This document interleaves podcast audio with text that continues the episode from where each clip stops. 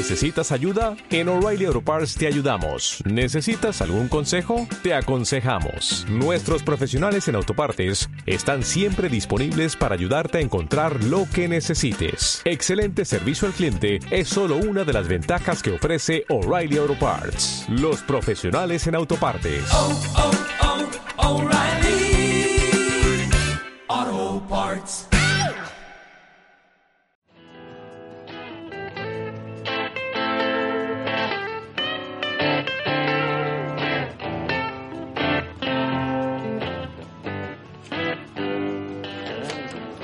Pues muy buenas tardes. Esto es el jueves, lo hablamos en Radio Utopía, en el 107.3 de tu dial en el norte de Madrid.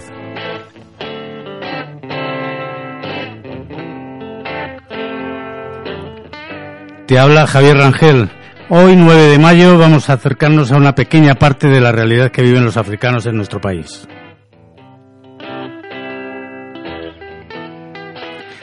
Para hacerlo, evidentemente necesitamos a alguien, y en este caso nos acompañan María Luisa Maguá y Esteban Ruiz.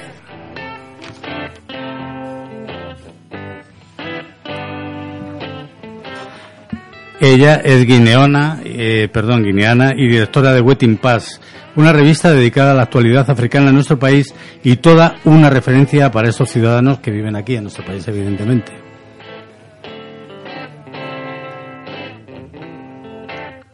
Esteban es fotógrafo, es un hombre que acaba de organizar y de, y de, pasear una interesantísima exposición eh, por varias eh, salas de Madrid, en concreto en, en San Sebastián de los Reyes, en Alpardo, y, y va a seguir el periplo.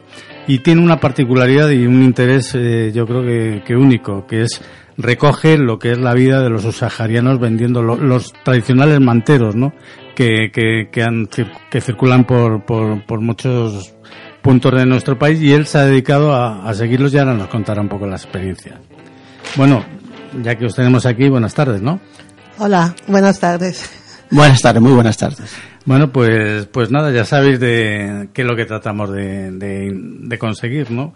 Eh, yo creo que la realidad de africana en nuestro país es prácticamente muy, vamos, no voy a decir desconocida del todo, pero muy poco conocida, ¿no? En esto coincidiréis, Luisa, que en este caso tú eres la que más debes saber. Sí, eh, muchas gracias Javier por, por invitarme a, a esta radio y además eh, estoy encantada porque tenemos que llevar la voz. Yo siempre digo que el Wetting Pass revista es un medio para visibilizarnos en papel y en todas las redes sociales y demás, pero es verdad que hay que contarlo también en directo, como esta oportunidad que me das, ¿no?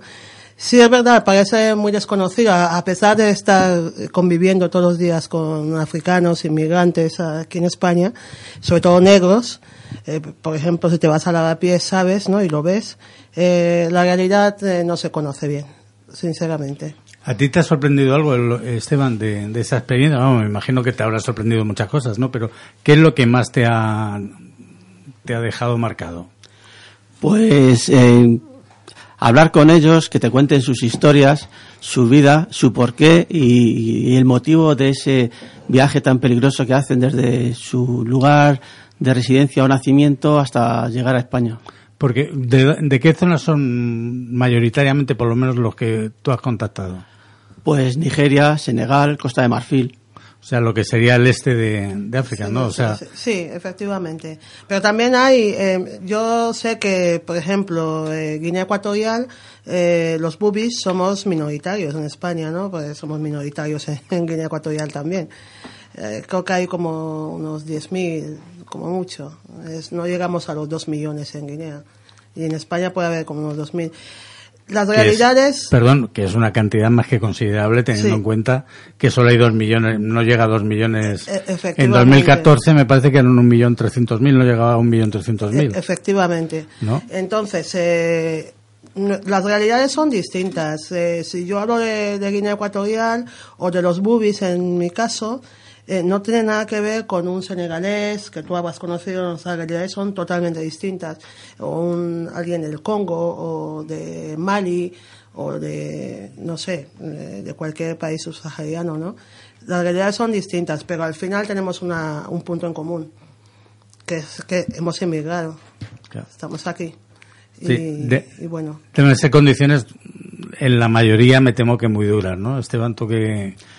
Pues las condiciones, la verdad es que las historias que contaban, esas condiciones de vivir en su país, de esperar una patada en la puerta, un- un- una desaparición, una violación, o incluso despedirse por la mañana como si no volvieran a verse porque no saben si realmente van a volver a casa, contarte eso y, y el viaje que hacen posteriormente, la verdad es que luego llegan a España y mucha gente piensa lo que no es. Hay, hay personas para todo, pero realmente se deciden hacer ese viaje porque tienen que hacerlo.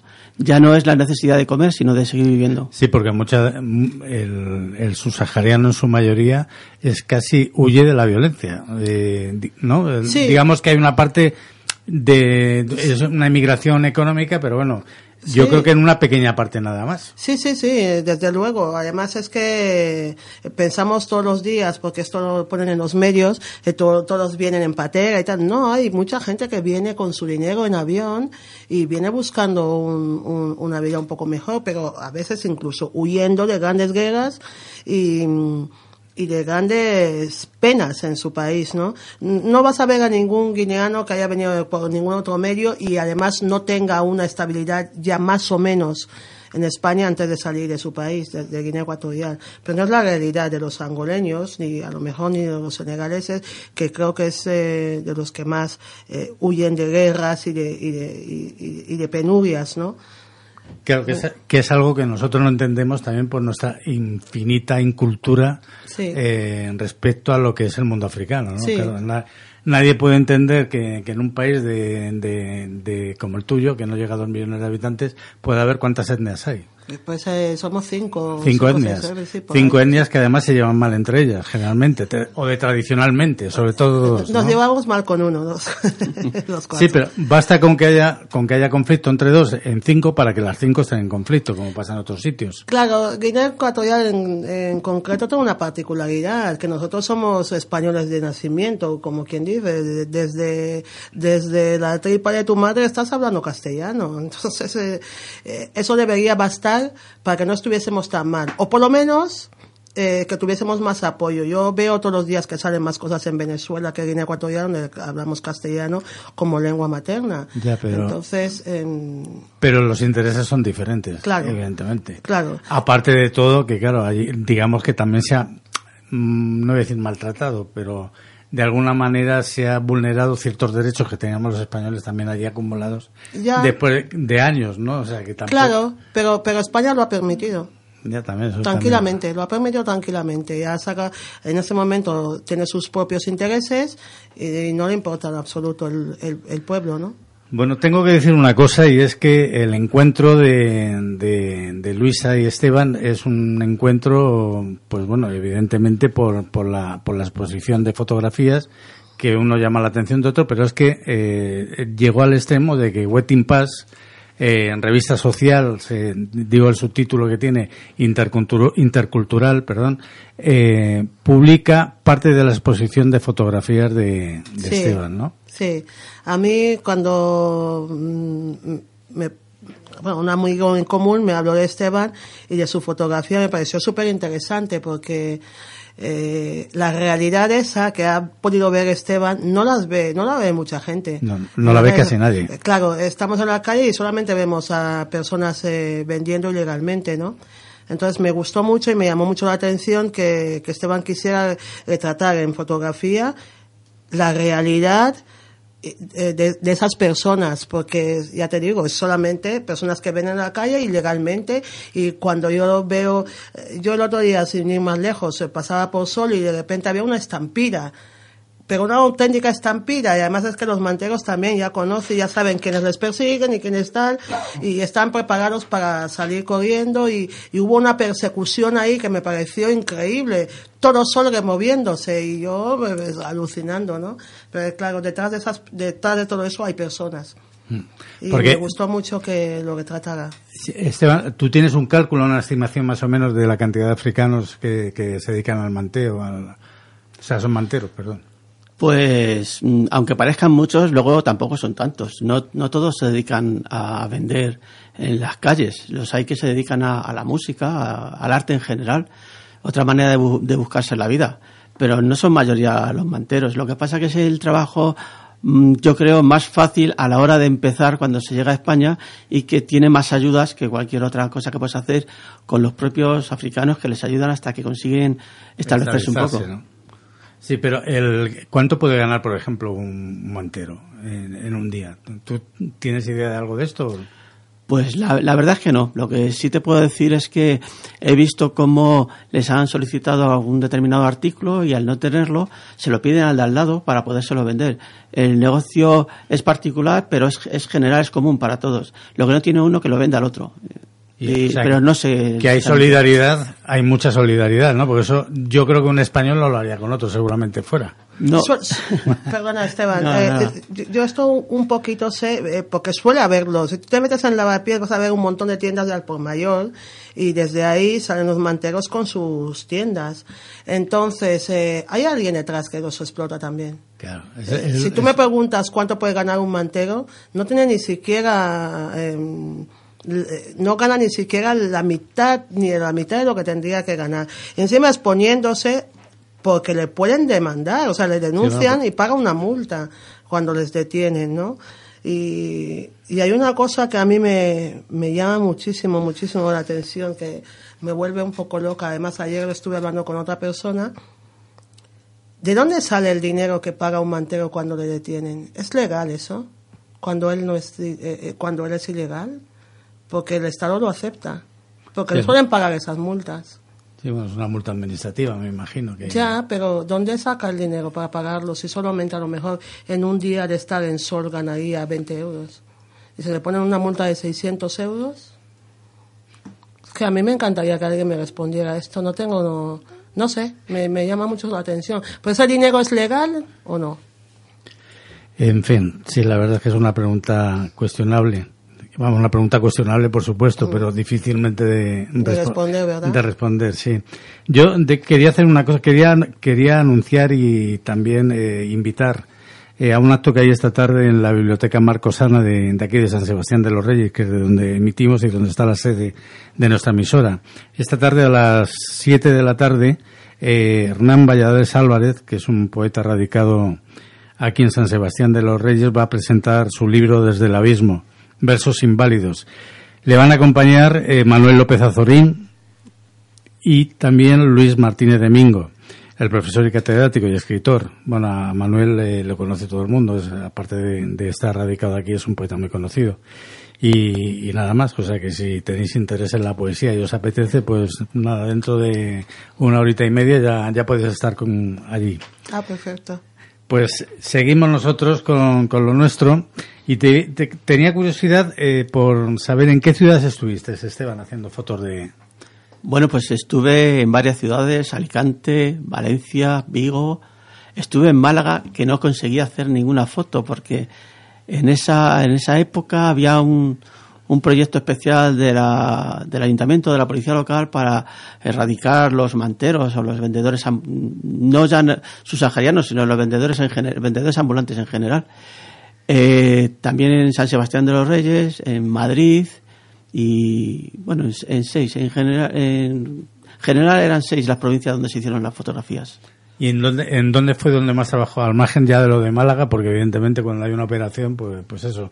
Pero ¿dónde fue donde más trabajo te costó que ellos respondieran o que... Porque me imagino que tendrías que pedirles permiso a todos, ¿no? O- Bueno, eh, la fotografía, este tipo de fotografía denominada fotoreportaje, si pides permiso para hacer una fotografía, no captas el momento y la esencia y lo que se quiere transmitir. Porque desde el momento que pides permiso va a ser un posado ya no vas, no se va a fotografiar la realidad, vas a hacer un, un retrato. Y lo interesante es hacer una foto cuando estén haciendo lo que estén haciendo en ese momento.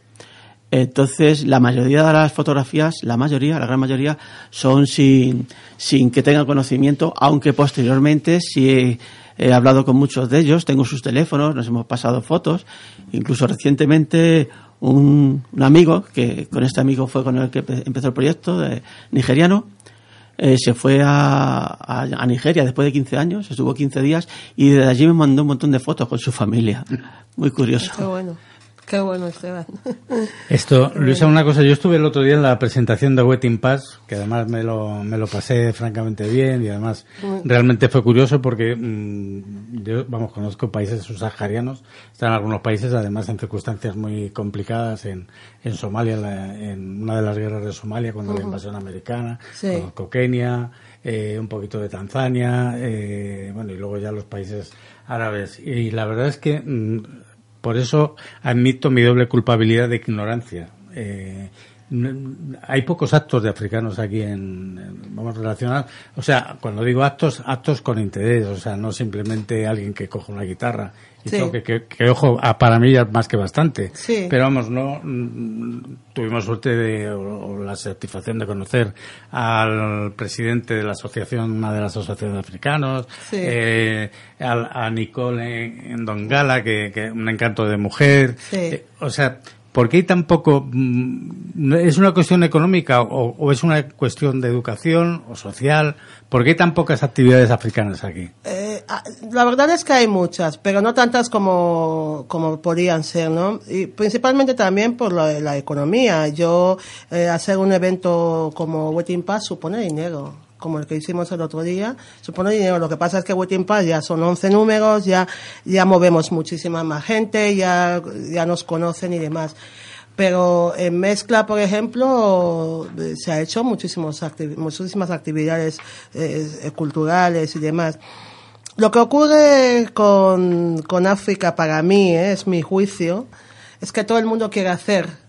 No estamos muy, eh, o sea, se, se- hace Waiting Pass, vamos a hacer todos Waiting Pass. De hecho, creo que en el evento lo pudiste escuchar una y mil veces que decía, por ejemplo, Nicole Ndongaram. Nicole, Nicole es una mujer que para mí ha sido una revelación increíble, eh, la labor que desempeña con las mujeres que llegan en patera y que, eh, con niños además, y que no tienen dónde estar, porque los hombres a lo mejor suelen tener un poquito más de facilidad, pero las mujeres es increíble, ¿no? Dan cursos y demás, y me parecía que, que era una mujer relevante para sacar en la revista y ella vino ahí a apoyar y además entiende que tenemos que estar unidos siempre en torno a algo. No se pueden hacer cinco revistas como Waiting Pass, cada africano lo suyo. Es que al final estamos dispersos. Parece que somos muchos en España, pero no somos tantos como para tener cinco revistas y cada uno haga lo suyo, ¿no? ¿Cuántos africanos, eh, subsaharianos, cuando hablo de, en Pues- este caso de africanos, me, me voy a referir siempre a subsaharianos, Sí. para que no haya errores. Como Javier, pues, pues la verdad es que no te puedo decir ese dato concretamente. Y estos días que, que he estado pensando en este, estaba pensando en estudiármelo un poquito más, ¿no? Por ejemplo, sé muy, muy bien lo de Guinea Ecuatorial, pero, pero los subsaharianos, eh, eh, se supone que eh, en torno a España es un 1% de, de, de inmigración, realmente. Aunque, aunque pongan en, en, las, en las cadenas de televisión que todos los días en verano llegan un montón y montón y montones de pateras llenos de gente. La inmigración en España es el 1%. Y cuando hemos tenido una crisis, mucha gente se ha ido a Francia. Y toda la gente que llega en patera no se queda en España. Muchos hacen el paso aquí para ir a Alemania o porque pilla mucho mejor, ¿no? Pero no te sé decir exactamente cuántos subsaharianos puede haber, pero no son tantos como se dice en, las- en los medios.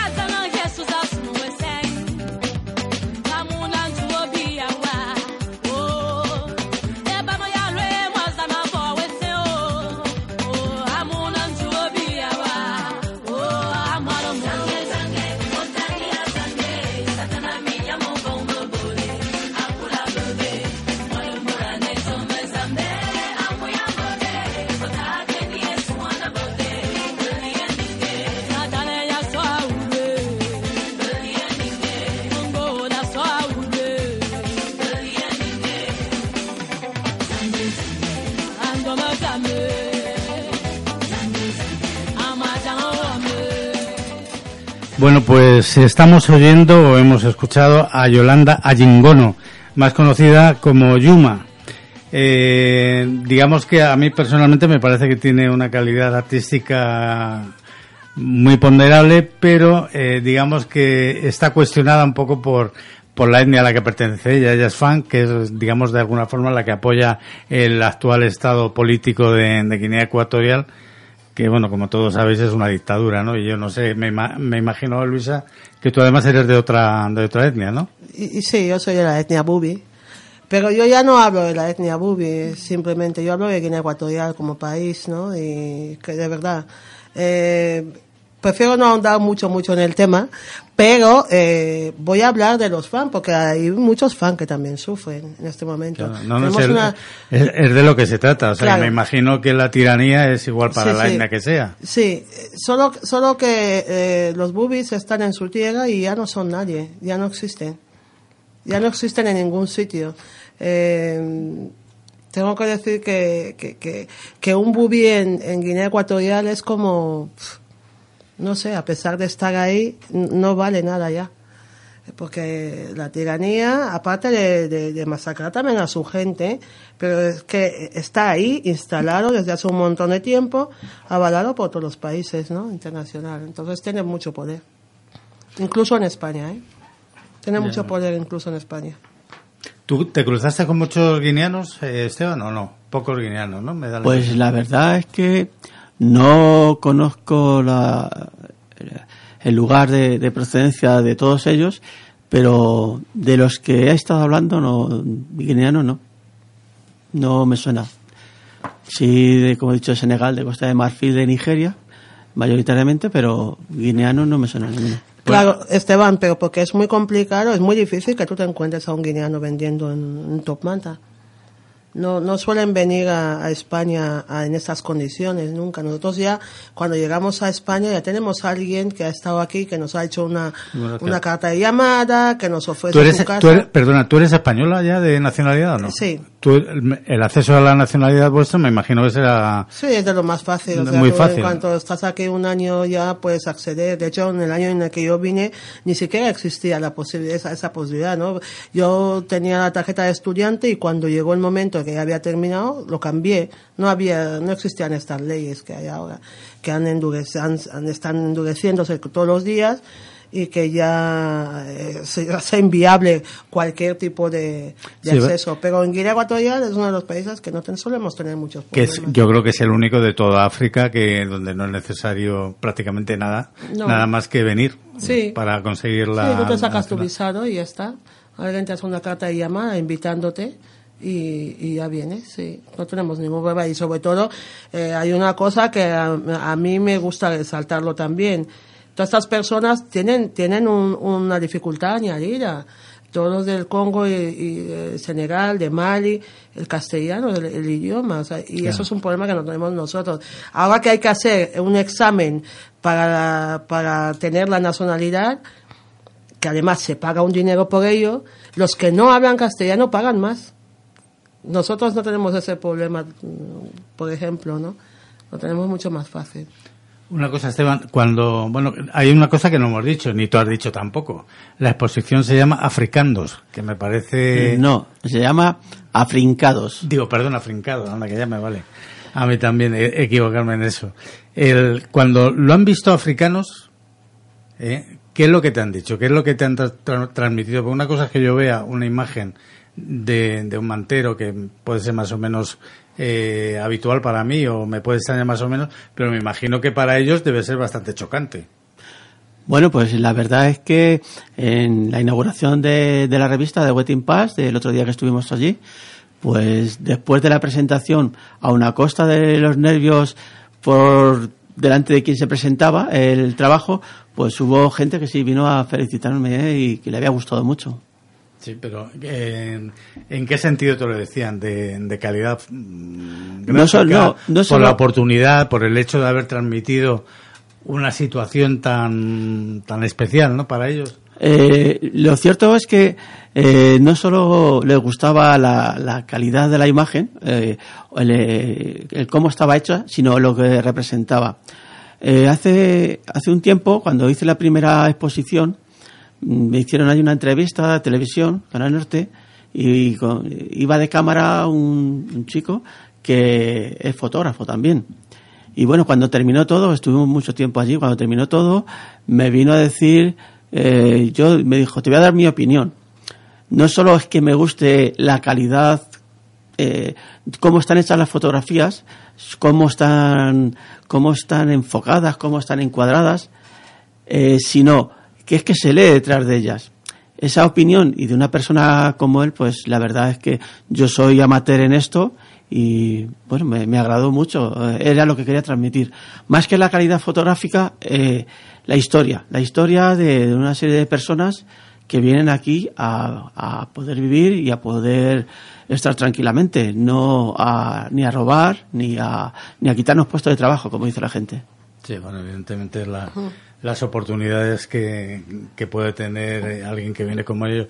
Yo también he hecho, vamos, por mi, lo sabéis, por mi, yo soy un reportero, sin más, y recuerdo que hice hace años, todavía me acuerdo de él, o sea, Miguel, Michael, era un ingeniero de telecomunicaciones, no sé el nivel, ni si era ingeniero técnico, ingeniero superior, era de Costa de Marfil, tenía en las manos con unas grietas de dos milímetros de los pesticidas en, en el ejido, ¿eh? y estaba trabajando allí, me parece que eran 14 horas diarias, y tenía ya una enfermedad pulmonar, precisamente de- del tratamiento de pesticidas, Sí. y, la, y la piel era irrecuperable, vamos, las manos eran, yo creo, vamos, eran irrecuperables, no se me olvidarán en la vida, o sea, Ah. que, que esta persona que venga con una cualificación evidentemente bastante más alta que, que muchos españoles eh, de, de a pie, que imagínate cómo te puedes sentir o qué es lo que puedes pensar de que alguien, cuando oyes a alguien decir, no, es que este te va a quitar el puesto de trabajo. Sí. Hombre, las cosas como son. Hay que ser un poco realistas. Claro, es que quitar el trabajo significa venir aquí con un arma y quitártelo. Es que eso, la, la frase en sí ya es eh, alucinante que lo digan, ¿no? O sea, quitar. Ah, nadie te puede quitar algo que ya lo tienes. Por cierto, Luisa, ¿tú a qué vienes a España? Eh, Nosotros somos huérfanos de, de niños, somos cinco hermanos. Nos quedamos huérfanos eh, de padre y madre cuando yo entonces tenía 13 y yo soy la mayor de todos los que vienen detrás, que son cinco. Y entonces un Anacleto Boquesa, que lleva aquí muchísimos años, eh, en esa época me parece que llevaría a lo mejor ya 20 años, estoy hablando del 94, por ahí, ¿no? Y, y nos trae a, los hijos de su hermana y ya él era activista, ya él tenía una carrera de enfermería y estaba trabajando eh, de enfermero en muchos hospitales de aquí de Madrid y estaba estudiando además derecho y nos trajo a los cinco, nos dio todos a todos estudios y él ya tenía dos hijos, una es Auri Boquesa, que, que es la atleta que representa a España en 400 mujeres en todo el Sí, mundo, sí, no sí, sé, claro. no sé si lo conocéis. Ella, ella, cuando nosotros vinimos en casa tenía tres años, yo creo, la niña. Y tenía también otro, otro hijo mayor que Auri. Bueno, que nos criaron en la misma casa, en toda- con todas las condiciones difíciles que tenían. Pero aún así, pues eso, eh, todos tenemos carrera, todos, eh, y, y, y luego el activismo que teníamos en casa es lo que hemos seguido casi todos los, los demás. que- yo era la mayor y así que me tocaba hacerle las cartas, trabajaba para él por las noches como de secretaria, por la mañana estudiaba y, y así. O sea, la- es la herencia, ¿no? De, Es la herencia, no nos queda otra, no nos ha quedado otra. Además no, se- no se te permitía otra cosa tampoco en casa, ¿eh? Aquí hay que luchar, hay que, hay que tener activismo, aquí hay que estar en contra de las injusticias en general, ¿no?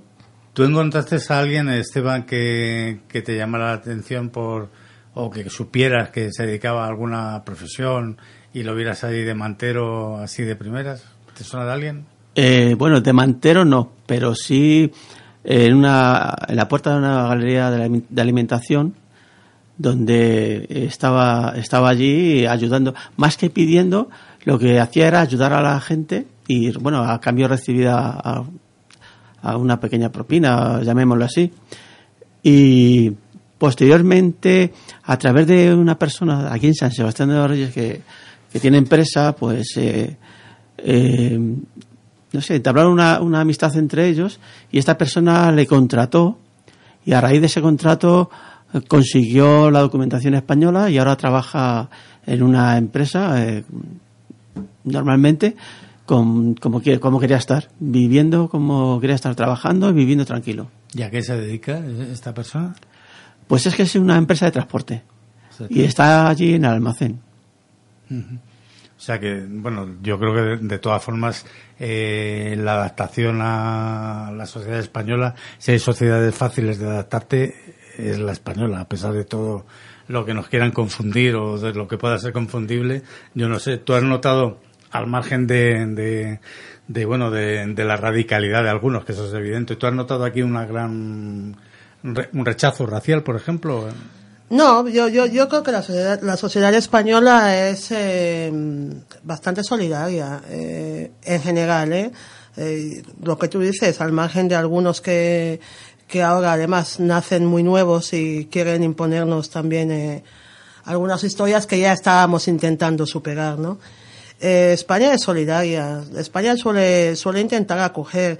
No quita que haya racismo. Yo sé que hay racismo. Yo, por ejemplo, no, no, yo no puedo decir que he sufrido grandes dosis de racismo, ¿no? Pero sí que lo hay, pero es la minoría. Es la minoría, como en todas las, eh, como en muchos países y, y en muchas partes, ¿no? Pero España en concreto, eh, es solidaria. Acepta bien, de buen grado. No significa que no haya racismo, pero es siempre la minoría. Hay una minoría, Sí. hace mucho ruido, pero Pero yo creo que el, el, el fallo de la sociedad española, no sé si estoy acertado o no, es la ignorancia, ¿no? Respecto sí, a cuáles son los problemas de, de, de los sí. de los africanos, vamos, subsaharianos en general. ¿no? Claro, ya no tanto el problema, sino que de los subsaharianos, eh, eh, los africanos en general, sino que eh, España no ha viajado mucho. Yo creo que la gente tendría que viajar más, y es verdad que ahora ya hay más facilidad, pero cuando tú eres una persona como Esteban y, y- y está aquí haciendo fotos a gente que realmente tiene algún problema y tal, y no sé qué, y, lo- y los visibiliza, creo que todo el mundo lo podría hacer también igual, o sea, con una, un poco de conciencia. Yo, es que parto de- del concepto de que siempre generalizamos de la sociedad española, alemana, francesa, y no es la sociedad la que realmente se porta así. Es el ser humano, eh, va en la condición del ser humano. La gente que ha vivido de una determinada manera en casa, pues recibe un tipo de educación que luego lo transmite en la calle. Entonces no es la sociedad, es el ser humano y da igual el país donde sea. Sí, seguramente, efectivamente. Yo, yo estoy completamente de acuerdo. O sea, es que es el ser humano. Eh, Hay señoras que te dicen que yo no soy racista, pero soy clasista. Eh, bueno, pues eh, ser Sí, clasista no implica que tengas que ver, eh, que verme a mí como, eh, no sé, como que vengo a robarte el trabajo. O sea, es que no te puedo robar el trabajo. No, no, es, es imposible robarte el trabajo, ¿no?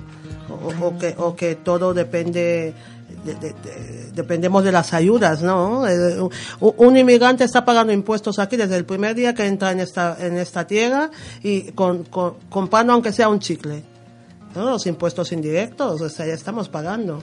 Pagamos impuestos todo el tiempo y, y sin trabajo y sin nada. Así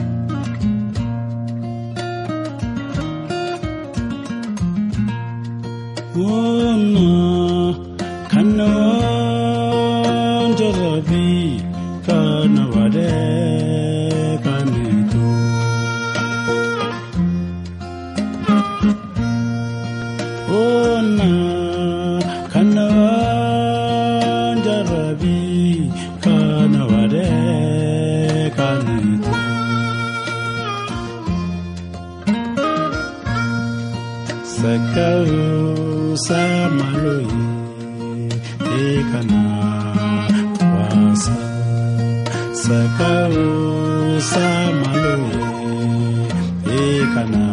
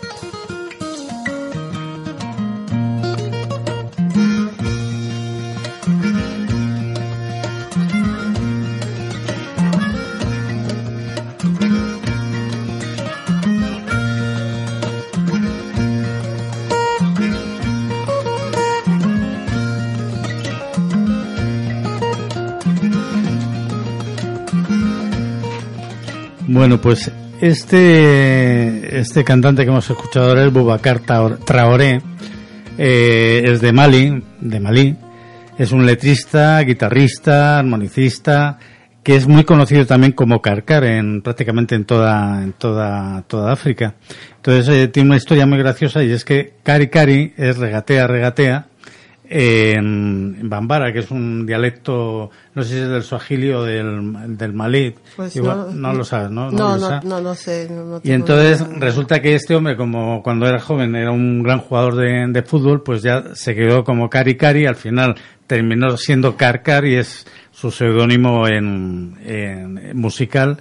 Es un hombre muy conocido en toda África y una, una referencia con la guitarra también como, como alguna otra sorpresilla que tendremos luego, eh, que es eh, también relacionada con la guitarra, pero con otro tipo de guitarra más occidental.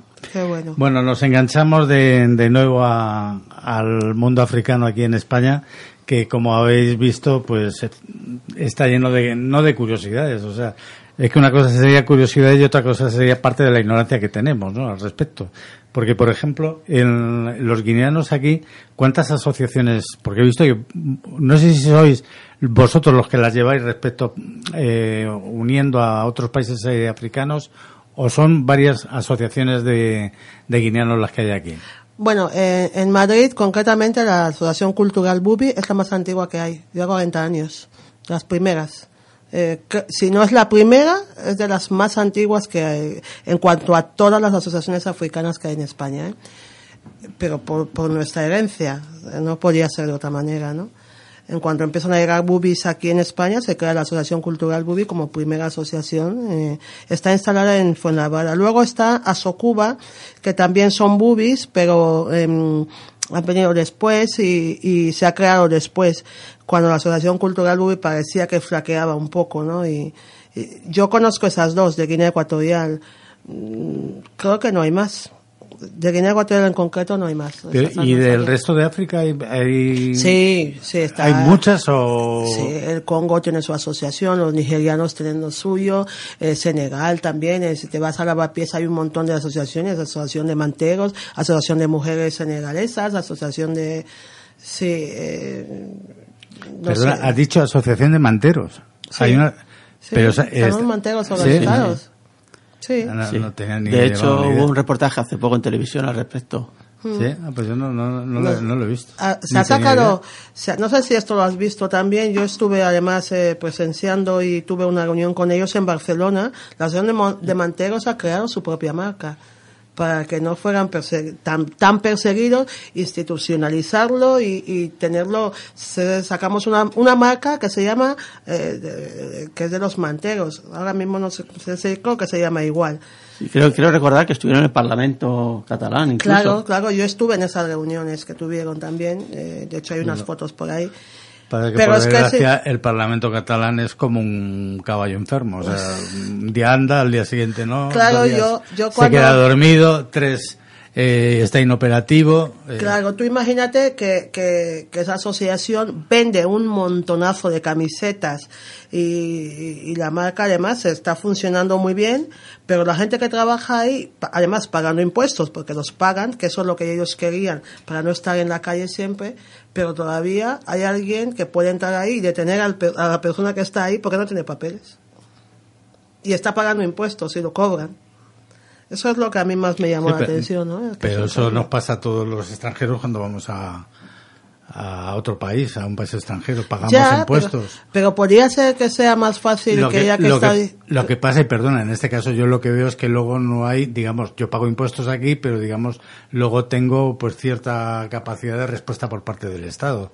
Me paga las medicinas, me puede pagar la sanidad. Vosotros, vamos, vosotros, perdón, tú no en tu caso, ¿no? Que, que, pero el- en el tema de los mm, manteros de- o del, o del emigrante, mm, digamos que ahora es cuando empieza a tener algún derecho, pero ahora están muchos años sin ningún tipo de cobertura Ya, ya, claro. sanitaria, por ejemplo, ¿no? cla- Claro, no, pero, pero ya que, ya que he creado empleo, porque estoy vendiendo camisetas y pago mis impuestos y tengo un local, ¿podría ser que eso me sirviera para tener los papeles?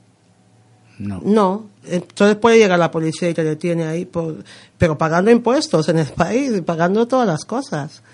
A mí eso me llama muchísimo la atención. Y ya- yo creo que ese ya debería ser un motivo porque me estoy creando mi propio empleo. Dame los papeles para que pueda seguir cotizando y creando más empleo también. Es que eso, eso es contradictorio completamente. Si yo llego aquí y creo empleo, mi propio empleo, como autónomo, yo ya tengo derecho a que me den los papeles con eso. Pero no está, eso es un vacío legal ahí en Barcelona o en Cataluña que yo no puedo comprender.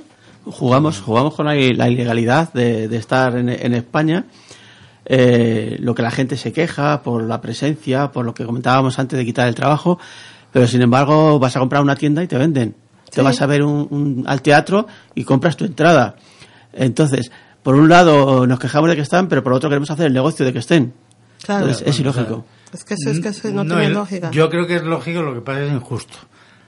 Pero es muy lógico, o sea, somos el Estado es egoísta y vamos, no el Estado, cuando no digo el Estado español solo, todos los estados, ¿no? Son son egoístas. Tú cuando vas a siendo europeo también, pero tú te vas a Francia y tienes estás pagando allí desde autopistas, estás pagando una cantidad de servicios impresionante. ¿Y cuál es la respuesta que tienes tú de Francia? Pues la, la del tiempo de estancia que vas a estar.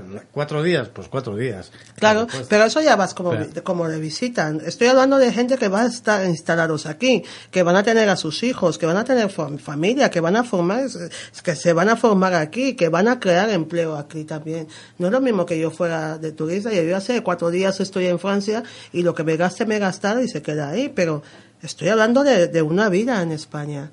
Estoy, estoy aportando. Cuando dicen esto de la integración, que no sé lo que es, porque podríamos hablar de inclusión, ¿no? Pues, Para empezar, no, no, no integración, porque yo ya estoy, estoy integrada, ya estoy creando empleo, incluso. No Pero te- no, no tengo la posibilidad de... No te exigen documentación española para empadronarte, te, te- te puedes empadronar donde quieras. Y además, si hay niños, eh, te obligan a que estén escolarizados. Claro. Entonces, te obliga, te, te hacen cumplir las, las obligaciones que tienes, pero no te quieren dar los derechos que estás buscando. Claro, sí, que, es, que, es, que es lo contraproducente. O sea, no te niegan eh, los derechos más básicos, pero sin embargo, el que podría conseguirse, que sería para conseguir todos, sin excepción, luego es para el que te ponen pegas, ¿no? Claro, claro. Y es peor para ellos, porque además es que así no produces, no puedes seguir. No sé si a mí me están persiguiendo todo el tiempo y, y, y- no puedo establecerme, es muy difícil que yo siga aportando lo que se supone que se me exige aportar. Esto, Esteban, de todas las ciudades en las que, las que has mm, ido recogiendo testimonios gráficos, eh, ¿cuál es la que tú crees que ha habido, no decir mal- maltrato, no, evidentemente, pero bueno, se ha tratado, se ha visto de forma más despectiva ¿no? la labor del trabajo de, de, del subsahariano? Más que, que, tú, que tú hayas visto o que hayas tenido referencia o que tengas constancia, claro. También que te dijeran ellos, pues aquí fatal. Aquí No, eh, curiosamente, donde más problemas he llegado a tener es eh, en Madrid. Eh, en el resto de los sitios había quien se daba cuenta de la foto que le había hecho y me pedía, oye, ¿puedo ver las fotos? siempre mira, y luego se la mandaba, se la mandaba, de ahí los teléfonos y los contactos que tenía, pero aquí curiosamente en Madrid, un día en Gran Vía, en la puerta de, del Primar, eh, como ya decía, pasaba por allí, no llevaba ni la cámara preparada y, y, eh, estaban vendiendo. De pronto apareció la, poli- la policía y bueno, ya sabemos que tiran de las cuerdas, pues, se, echan al hombro y empezaron a moverse muy rápidamente. Entonces saqué la cámara como pude y empecé a hacer fotos. Eh, Era la foto real, la foto de que están vendiendo y son perseguidos. Para, para, para quitarle la mercancía o como decía Luisa, para luego ponerles una sanción. Eh, y curiosamente ahí hubo ocho que me rodearon diciendo, diciéndome que no hiciera fotos, que no hiciera fotos, y dije, no, que no hay ningún problema, que no pasa nada. Eh, pero vamos, que no llegó a más. Eso es lo más que ocurrió. Me hicieron una peineta unos cuantos y se fueron.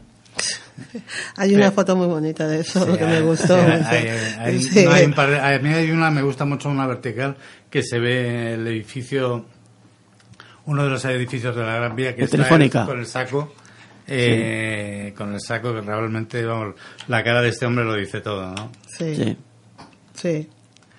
Y esto, y esto, eh, Luisa, ¿cómo se os ocurrió eh, contactar? eh, bueno, ya me has dicho que te interesó la, pero ¿tú habías visto las fotografías o no las habías visto? No, un amigo en común que tenemos me habló de ello eh, porque sabe que a mí me interesan mucho todos los temas que tengan que ver con, con África. Pero, eh, también quiero dejar claro que la revista Waiting Pass no es de africanos ni es de negros, es de personas, es mi lema, ¿no? Pero me interesó muchísimo por, por el tema de, de, de retratar ahí la realidad de los manteros. Es que yo creo que muy poquitas veces lo hemos visto. Entonces me llamó mucho la atención, me lo comentó, inmediatamente llamé a Esteban y, y ya sí vi toda la colección de fotografías que tenía, porque tenía un pequeño álbum y, y me encantó. Y creí que debía de estar eh, en Waiting Pass de alguna manera y, y espero seguir colaborando con él, la verdad. Desde luego, desde el momento que nos conocimos, eh, nos caímos mutuamente bien y, Sí. y todo funcionó perfectamente. Sí. Se interesó enseguida por el proyecto. A mí también me interesó la revista, que me parece estupenda, Wetting Pass. Como dice, es una revista multicultural, no de africanos, No de que habla de la realidad de, de- principalmente del extranjero aquí en Sí, España. a, a mí ha habido una cosa que me ha, llama- me ha llamado mucho la atención de la revista y es que más del 50% de los personajes son blancos. Sí, sí. Eh, Waiting Pass ya son 11 números y cuando empezamos, eh, o, cuando tuve la, primera idea, no fue para, para los negros ni para los eh, ni para los ni para África, ¿no? Porque entre otras cosas yo me he criado en un entorno de blancos y toda mi, mi experiencia vital es estar relacionado con blancos.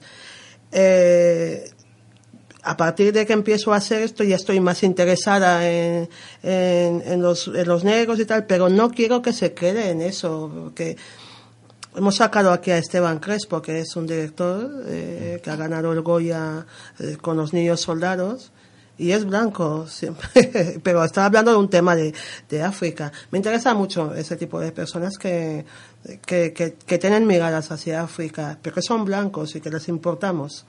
Entonces no tiene por qué ser blancos, ni además eh, África son cincuenta y pico países, no 54, creo, 55 países, y, y, y ha de haber, y ha de haber eh, africanos de todas partes, y esto no es de negros, ni de blancos, ni de guineanos, ni de bubis, ni es de personas, punto, ya está. ¿Qué te iba a decir? En- en- de todas formas, las relaciones luego se manifiestan aquí. Eh, no sé, quiero ser elegante para no, no herir susceptibilidades, ¿no?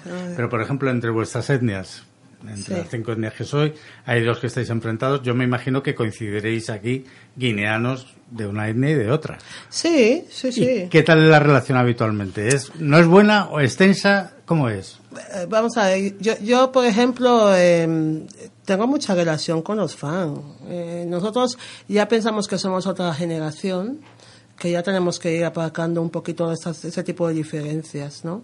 Porque, y perdóname, ¿cuáles son las diferencias? Porque yo es algo que no he conseguido, fíjate, y está buscándola. ¿Qué diferencia hay entre un fan y un boogie? Eh, Muchísimas. ¿Sí? Ni siquiera la cultura no es igual.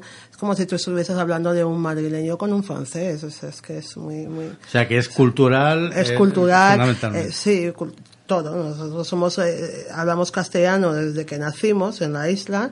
Eh, eh, tenemos la religión católica, por ejemplo.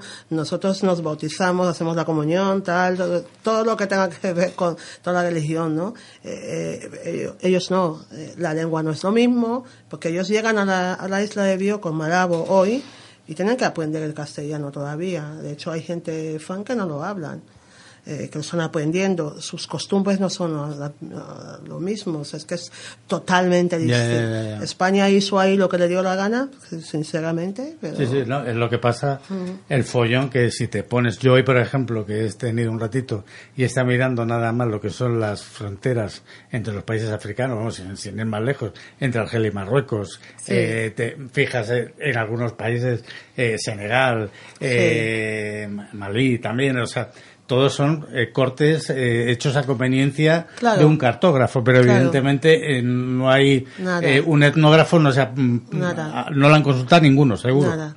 Pues la, la relación entre un bubi y una fan de nuestras edades, más o menos, pues intentamos que sea lo más, lo más cordial. De hecho, ellos, los jóvenes, eh, de, un poquito más jóvenes que yo, que ya tengo unos cuantos, pero de mi edad más o menos ya empezamos a intentar a ver dónde puede estar la, el raciocinio de todos, porque es que no puede ser más.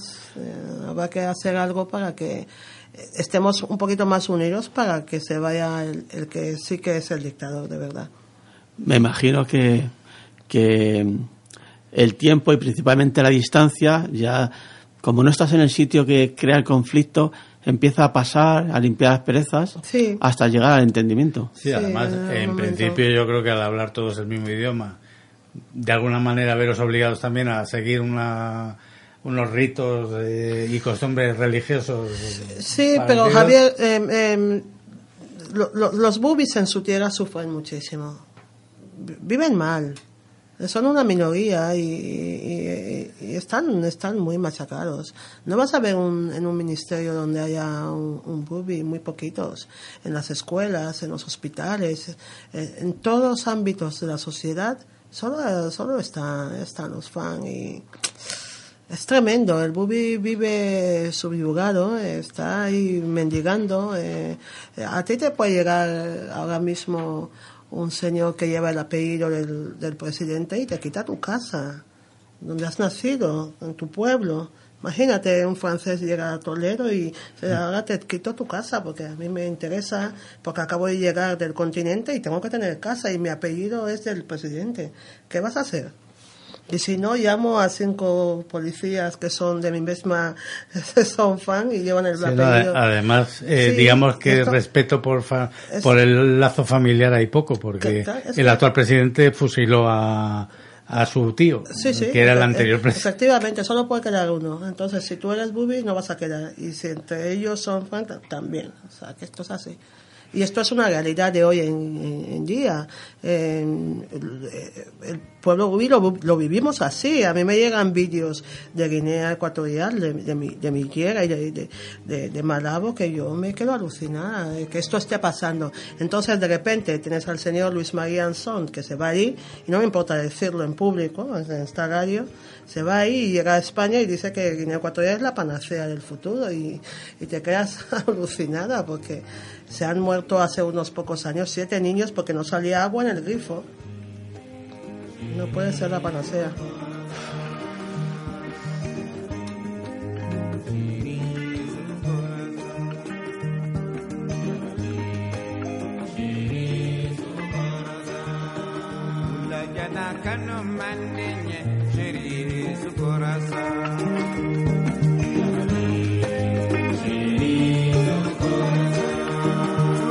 Janna shiri jarabi sukorasa.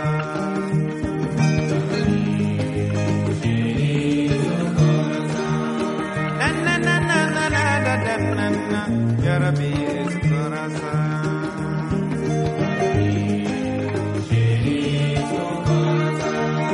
Na na na na na na da da na we jarabi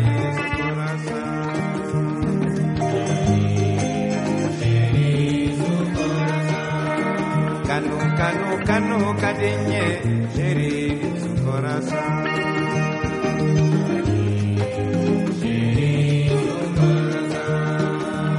Jana Kano Kadinye, Jarabi Sukorasa.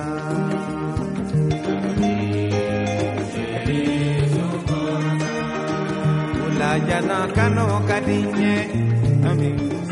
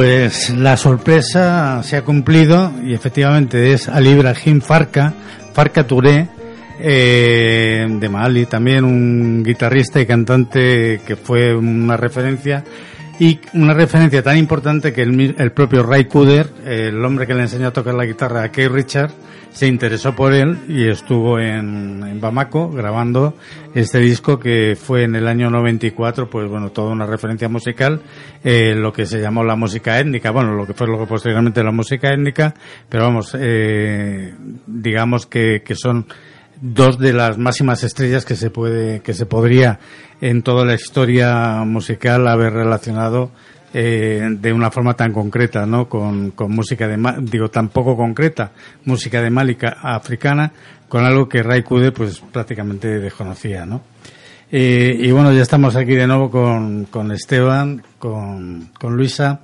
Os habla Javier Rangel, estamos en, en Radio Utopía. Hoy estoy un poco inseguro porque realmente me está costando muchísimo leer algunos de los apellidos que tengo que citar y os puedo prometer que son algunos de, de, de auténtica dificultad, ¿no? Con, con muchas R's. Estamos en Radio Utopía en el 107.3, en el Jueves lo hablamos. Y una cosa, Esteban, eh, yo me imagino que después de haber tenido una experiencia tan, tan especial, ¿no? Tan peculiar, eh, con los manteros, ¿no te has planteado el, el, por curiosidad, visitarlos, ver dónde, por, qué es lo que les mueve a venir aquí? ¿Les hace recorrer miles de kilómetros en condiciones pésimas? Pues mira, me gusta mucho el trabajo de investigación. Y me lo he planteado, me lo he planteado, pero, pero me da miedo. Yo me gusta viajar y viajo mucho, pero tengo un problema, un pequeño problema de salud que me impide ir a sitios donde pueda agravarse el problema. Donde haya que ponerse vacunas lo tengo un poco complicado. Pero sí me encantaría, por supuesto. Me refiero que, bueno, no es, sí es verdad que para la mayoría de su- subsahariana, del, del África subsahariana, tienes que ir cargado de, vamos, yo todavía tengo algunas, algunas secuelas de, de algunas de las vacunas que me pusieron, ¿no? Porque te vacunan por si acaso, y aún así, y aún así, terminas pillando algo siempre, claro, porque nosotros somos, eh, hombrecitos, ¿no? No estamos acostumbrados a las condiciones de, eh, de África, ¿no? En general, ¿no? Que me imagino que será una de las peores cuando estaba, me, me ha dejado de lado lo de que has dicho, lo de los niños cuando, cuando, cuando muere un niño por, por falta de higiene, por agua, por comida. Me parece que eso es algo que no tiene perdón de Dios, vamos, no hay nada que justifique eso y que, y que en Guinea debe ser bastante, por lo que he oído, ¿no? Bastante habitual. Sí, no, y, y es una pena porque Guinea Ecuatorial es uno de los países más ricos, ¿no? Y estamos en una isla, que se estén quemando siete niños y no salga agua en el grifo en una isla ya es terrible, ¿no? Eh, Y eso es lo que ocurrió. Eh, sí, hay, hay que vacunarse, hay que, hay que vacunarse porque estamos yendo a un país tropical y, y, y sí, es necesario.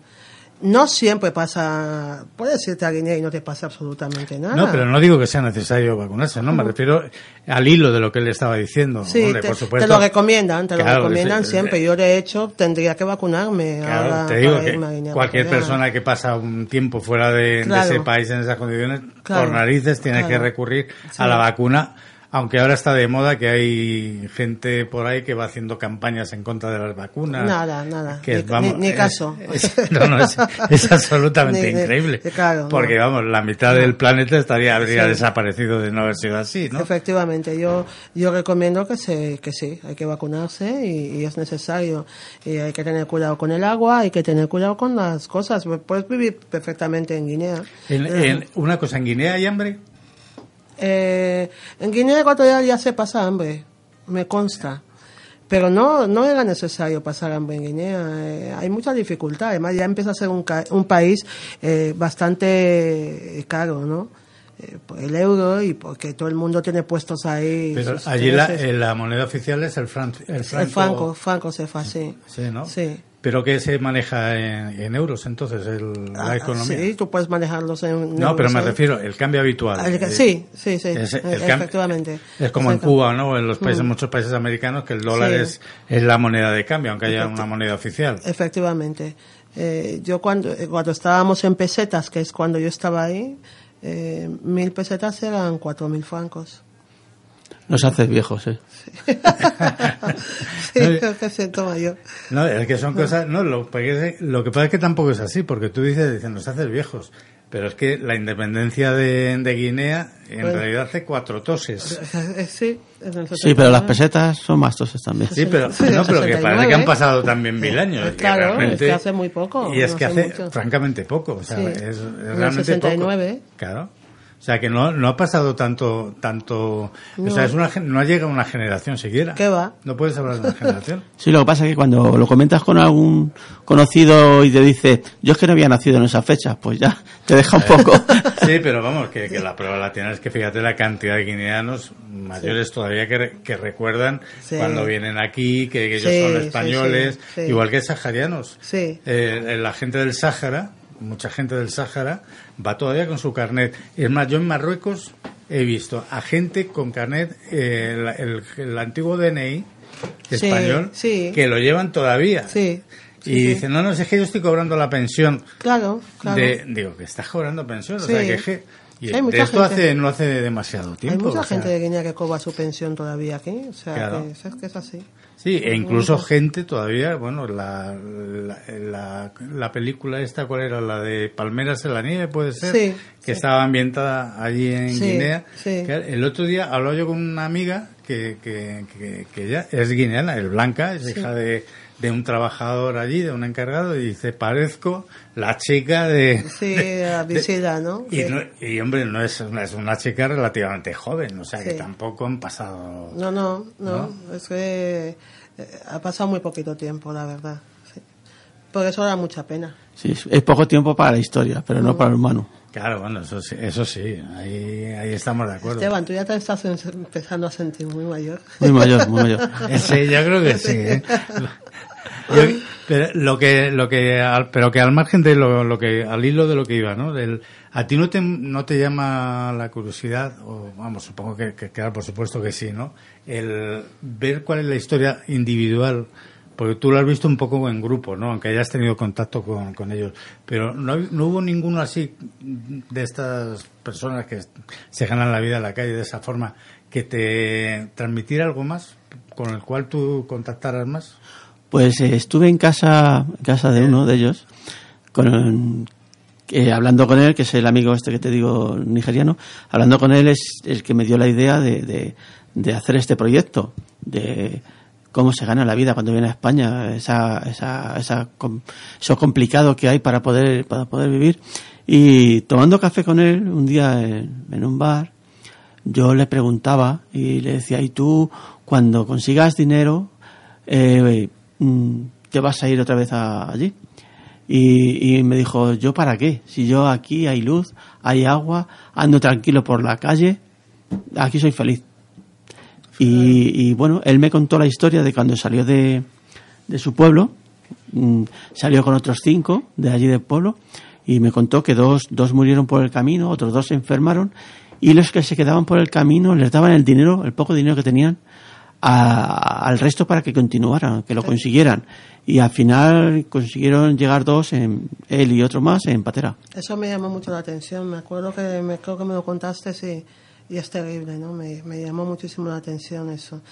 Pero cuando quieras, Esteban, te emplazo a que vengas a comer a nuestra casa. Tenemos mucha historia ahí que contar. Ah, yo encantado. Bueno, todos los que estáis Y si me puedo llevar la cámara, también. También, también. Hay que contarlo. ya tienes fotos para, de los boobies, ¿eh? No, Yo es que yo tuve cierto contacto, por ejemplo, con Málaga Acoge, que, que tenía mucha actividad de, recibiendo, fundamentalmente además por el primer choque que es cuando llegas a la civilización es el idioma, cuando, cuando no eres capaz de, de hacerte entender ni siquiera de quién eres, de dónde eres, qué es lo que quieres, qué buscas y tal, pues es muy complicado, ¿no? Sí. Y, y la mayoría de la gente con la que yo contacté, no sé si te pasó a ti aquí, porque aquí ya me imagino que es un escalón más dentro de, de, de, de esa emigración ¿no? forzosa.